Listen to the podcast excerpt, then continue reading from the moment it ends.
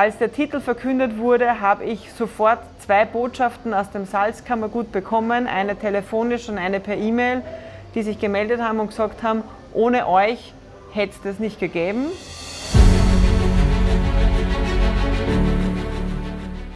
Und vor allem auch wieder für den ländlichen Raum. Du musst die Bürger mitnehmen, damit wir hier etwas bewegen können. In der ganzen Thematik der Urbanisierung, die es gibt, Kulturhauptstadt, man den Blick auf die kleineren Städte mit ihren umliegenden Regionen nicht verlieren darf. Das ist wahnsinnig wichtig für Europa. Aber wenn Dinge 30 Jahre funktionieren, dann gehört auch irgendwann einmal irgendwas Neues rein, damit das System sich irgendwie auch wieder selbst erfrischt. 12. November 2019, Bundeskanzleramt Wien. Verkündung der Kulturhauptstadt 2024. Congratulations to the city of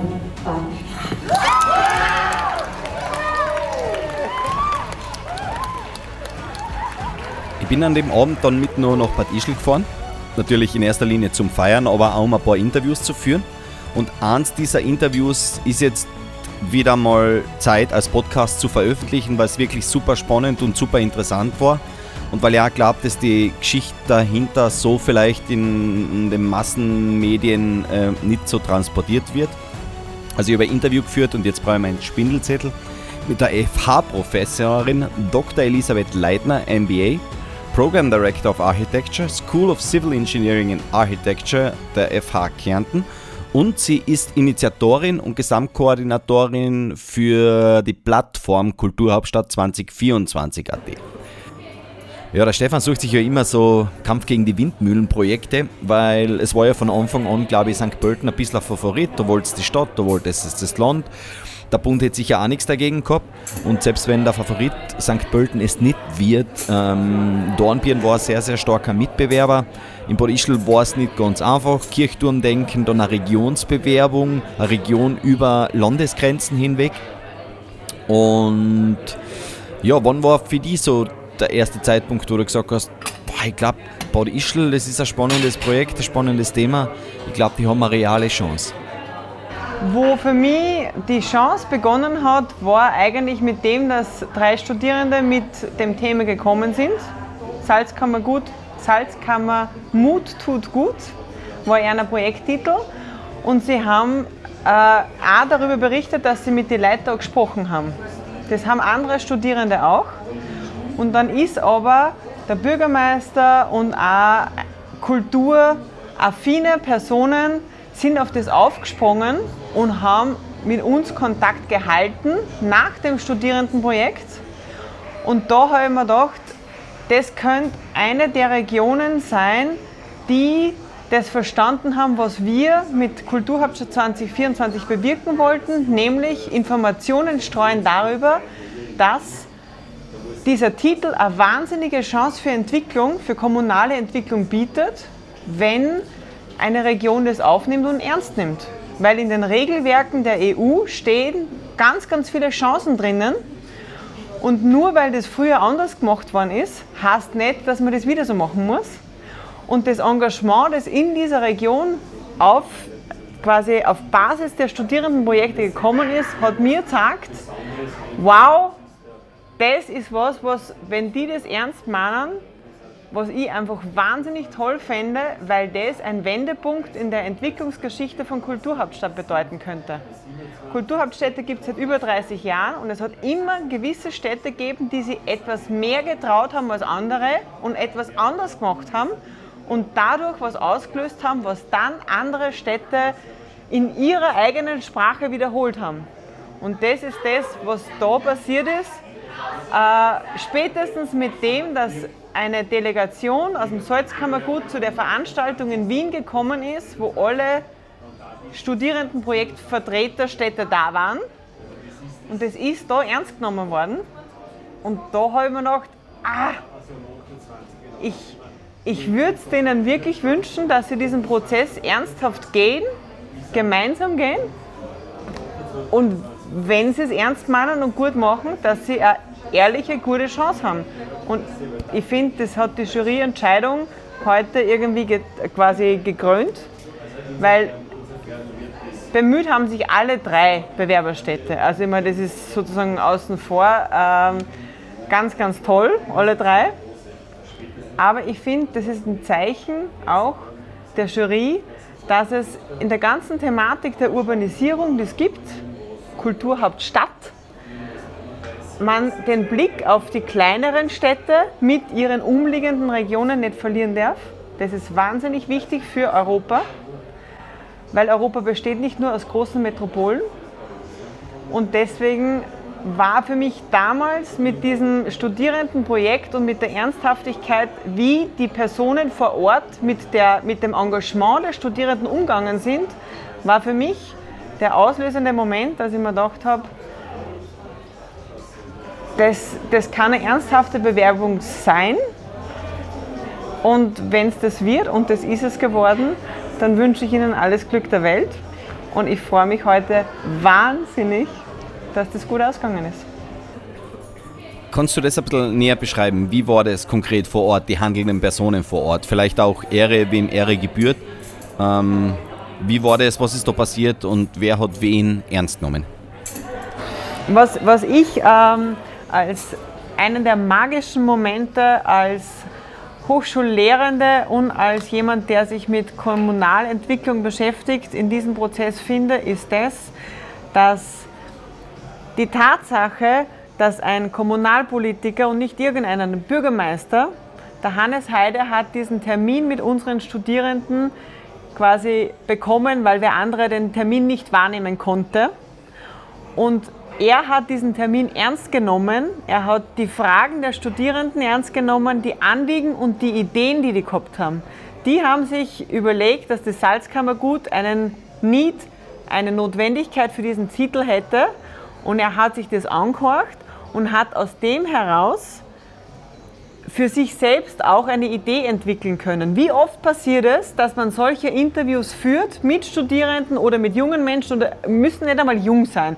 Man hat einen Termin, man muss ein Interview geben, das passt dann irgendwie rein oder nicht und er hat es quasi terminlich zugeschoben gekriegt und ist ernsthaft bei der Sache geblieben und aus dem heraus hat er für sich eine Idee erkannt, die dieser Region etwas bringen kann. Und das ist etwas, was für mich eine Botschaft ist für kommunale Entwicklung. Ideen können von überall her kommen, die können so klein sein und so ein Funke und die sind, sind nicht fertig. Aber sie lösen einen Samen aus, etwas, und dann ist die Zeit und die Energie die richtige und dann kann daraus etwas entstehen und aus einer Idee von Studierenden, einem Kommunalpolitiker, der dieses Gespräch ernst genommen hat, der die Idee spannend gefunden hat, ist ein Prozess entstanden, der anfänglich langsam war, weil ein paar irgendwie dabei waren, die haben das super gefunden. Dann hat es Prozesse gegeben, noch und nöcher, da war ich teilweise auch noch dabei, mit vielen kritischen Stimmen. Und aus dem ist ein Prozess entstanden, wo 18 Gemeinden dieser Region das mittragen und vor dieser Jury stehen und heute verlautbart kriegen, You are the European Capital of Culture. Ich meine, das ist doch die größte Botschaft für spannende Ideen ernst nehmen in der Kommunalpolitik und die vorantreiben. Also es war nicht der Druck mit Hallstatt, der Kaiser, das Wasser, das Salz, sondern es war das Engagement einiger weniger Personen, die das von Anfang an ernst genommen haben und dann jetzt so weit gebracht haben. Kenne ja das Bitbook an sich noch nicht, ja? das ist ja noch nicht öffentlich, ja? aber es ist schon, es ist für mich, ich habe Funken oder irgendwie Themenbereiche mitgekriegt, die mit dem, was hier in der Region ist. Ja? Es gibt äh, eben eine lange europäische Geschichte oder eine Verhaftung der europäischen Geschichte, die sich hier manifestiert. Das ist sozusagen so der, der Spannungsbogen, der in der Geschichte verhaftet ist, aber auch, dass die Themen bis in die heutige Zeit gehen, wo es eben um Abwanderung des ländlichen Bereichs geht, wo es um politische Prozesse geht, die am Land anders funktionieren wie in der Stadt, wo es um Overtourism geht, was irgendwie hier habt. Das sind ganz, ganz viele zeitgemäße Themen, die aber im ländlichen Raum sozusagen sich manifestieren hier auf einem auf europäischer Ebene gesehen sehr kleinen Raum gibt es ganz, ganz viele europarelevante Themen. Und das äh, haben unsere Studierenden natürlich noch nicht so in der Tiefe ausgearbeitet, ja? aber sie haben sozusagen die Chance des ländlichen Raums und alle damit verbundenen Themen wie Politik, junge Menschen, die der ländliche Raum braucht, äh, erkannt. Und da war für mich der auslösende Moment. Also ich freue mich wahnsinnig drauf, wenn das Bitbook online ist und ich das lesen darf. Und ich kenne irgendwie Salz und Wasser und irgendwie Salz ist die neue, ist neue Kultur, ja, diese Slogans aber ich kenne sozusagen die, die, Bewerbungsschrift in der Tiefe noch nicht. Ja. Aber man kann natürlich, wenn man sich mit Stadtentwicklung, Regionalentwicklung beschäftigt, wie ich es tue, gewisse Sachen sich vorstellen, was in Bewerbungen drinnen stehen wird. Ja. Und ähm, ja, da sind für mich einfach hier neue Themen in Österreich dabei, die noch nicht waren und die die anderen beiden Bewerber in dieser Tiefe nicht so mit einem so großen Need, mit einer so großen Notwendigkeit, dass es diesen Titel braucht, verkörpern konnten vermutlich. Ja? Wie gesagt, ich kenne die Bewerbungsschriften nicht und ich bin überzeugt, die sind alle, alle drei super professionell. Ja? Aber das ist das, was ich als Außenstehende, ohne dass ich Bewerbungen kenne und Papiere kenne, mir vorstellen kann, dass einfach hier sozusagen der auslösende Moment auch nochmal war. War für dich klar, dass allein der Prozess der Bewerbung im, in der Region so viel verändert und so viel bewegt, dass es wert ist, mit äh, Leaderförderung diesen Weg zu gehen? Ich war im Bewerbungsprozess in den drei Städten auch zu wenig involviert, weil es einfach eine Phase gab, wo unsere Plattform nicht mehr so stark in die Prozesse involviert werden konnte. Weshalb ich die Initiative gestartet habe, ist der Grund gewesen, weil ganz viele Bewerberstädte oder auch Verliererstädte sagen, dass der Prozess bis zum Titel so viel, wenn der ernsthaft begangen wird, so viel in Bewegung setzt, dass auch wenn man den Titel nicht erlangt, im besten Fall dieser Drive weitergeht und man den Stress nicht hat, dass man zu einem gewissen Zeitpunkt fertig sein muss. Ja? Ähm, das habe ich schon beobachtet in allen drei Städten, dass einfach ein Prozess begonnen wurde und deswegen bin ich auch der Überzeugung, dass in all diesen drei Bewerberstädten mit ihren Regionen sich etwas in Bewegung gesetzt hat und weiter in Bewegung sein wird. Aber ich glaube trotzdem, dass mit dem Titel hier für die Zukunft mehr ausgelöst werden kann, wie in einer Stadt St. Pölten, die einfach ein viel, viel größeres Budget zur Verfügung hat, eine andere Kommunikationsmaschine dahinter. Sie haben ja auch heute kurz nachdem quasi verkündet wurde, wer Kulturhauptstadt wird, auch schon gesagt, sie haben einen Plan B, dass sie Landeskulturhauptstadt werden. Und das finde ich großartig, weil sie haben einen Prozess begonnen und sie haben einen Plan B und sie haben ein Ziel, wo sie hingehen wollen. Ja? Aber ich glaube, dass wahrscheinlich, und ich will jetzt dem Salzkammergut nichts unterstellen, aber wenn der Titel hier sozusagen nicht angekommen wäre, wäre sicher auch noch vieles weitergegangen. Aber wahrscheinlich kann St. Pölten diesen Prozess ohne Titel stärker weitergehen als hier, was einfach ein Zeichen dafür ist, dass die Jury nach Inhalt entschieden hat und nach diesem Kriterium, welche Stadt mit Region hat den größten Need. Und den konnte scheinbar, ich war nicht beim Hearing dabei, ich habe die Bewerbungsschriften nicht gelesen, aber den konnte das Salzkammergut am besten vermitteln. Und das kann ich auch im Wissen, wie Kulturhauptstädte und Prozesse funktionieren und wie Regionalentwicklung funktioniert, sehr, sehr gut nachvollziehen, diese Entscheidung. Dass hier der Need am stärksten ist und dass dieser Prozess einfach diesen Titel braucht, dass das weiter in Schwung bleibt. Bei den anderen beiden Regionen wird es auch weiter in Schwung bleiben, hundertprozentig, aber die haben auch ganz andere Mittel noch zur Verfügung. Und Salzkammergut hat das mit den LIDE-Projekten sozusagen auf den Weg gebracht, die eben, wie gesagt, für Regionalentwicklung da sind und das ist einfach so ein es, ist, es hat alles sehr, sehr schlüssig ineinander gegriffen.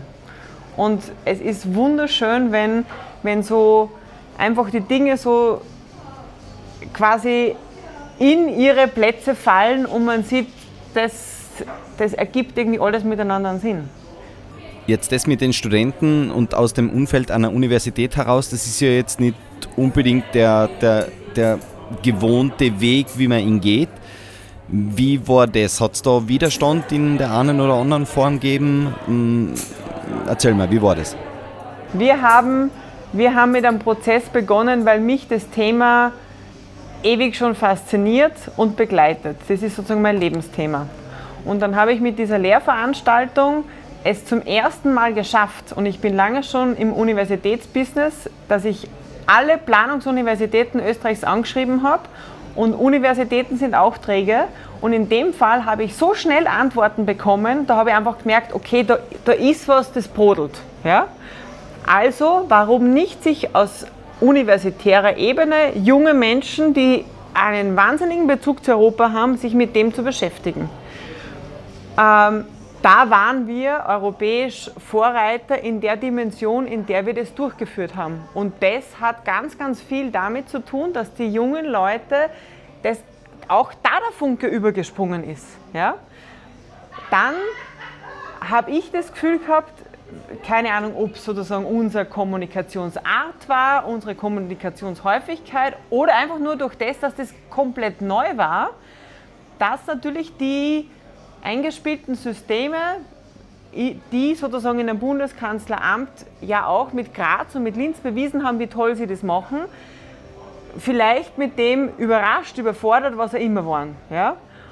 Und ich bin aber jetzt im Nachgang von anderen Ländern, ich bin von Deutschland kontaktiert worden, wie wir das gemacht haben. Ich bin von Tschechien jetzt kontaktiert worden, wir haben in unserer Publikation in der Zeitung drinnen stehen, auch von Vertretern vom, vom Außenministerium, von einem ehemaligen Juryvorsitzenden Mitglied, dass das, wie wir das angegangen sind, eigentlich ein wahnsinnig spannender Weg ist, wie man sozusagen dieses Thema schon ganz, ganz früh auf eine breite Basis stellen kann. Und äh, da hoffe ich, dass das irgendwie vielleicht auch Schule macht für andere Länder die Anfragen, die kommen, zeigt mir, dass da irgendwie Interesse herrscht. Und gut, dann waren wir in Österreich auch diesbezüglich Vorzeigeland, nicht nur, weil wir die erste Stadt in der Geschichte, der, also das erste Land in der Geschichte der Kulturhauptstädte sein werden, die wirklich mit einer sehr, sehr kleinen Stadt, aber mit einem regionalen Input, der ein anderer ist wie Luxemburg. Ja. Das ist in Österreich ein anderes Thema. Ähm, da werden wir Vorzeigestadt sein für Kulturhauptstädte und auch mit diesem Prozess, den die Plattform Kulturhauptstadt 2024, was wir ausgelöst haben, dass vielleicht auch das Schule machen wird für das Thema Kulturhauptstadt, weil ich finde, das gehört auch auf jüngere Beine gestellt. Wir, die Kulturhauptstadt ist ein wahnsinnig toller, toller Titel, ein wahnsinnig tolles Kulturprojekt. Aber wenn Dinge 30 Jahre funktionieren, dann gehört auch irgendwann einmal irgendwas Neues rein, damit das System sich irgendwie auch wieder selbst erfrischt, verjüngt etc.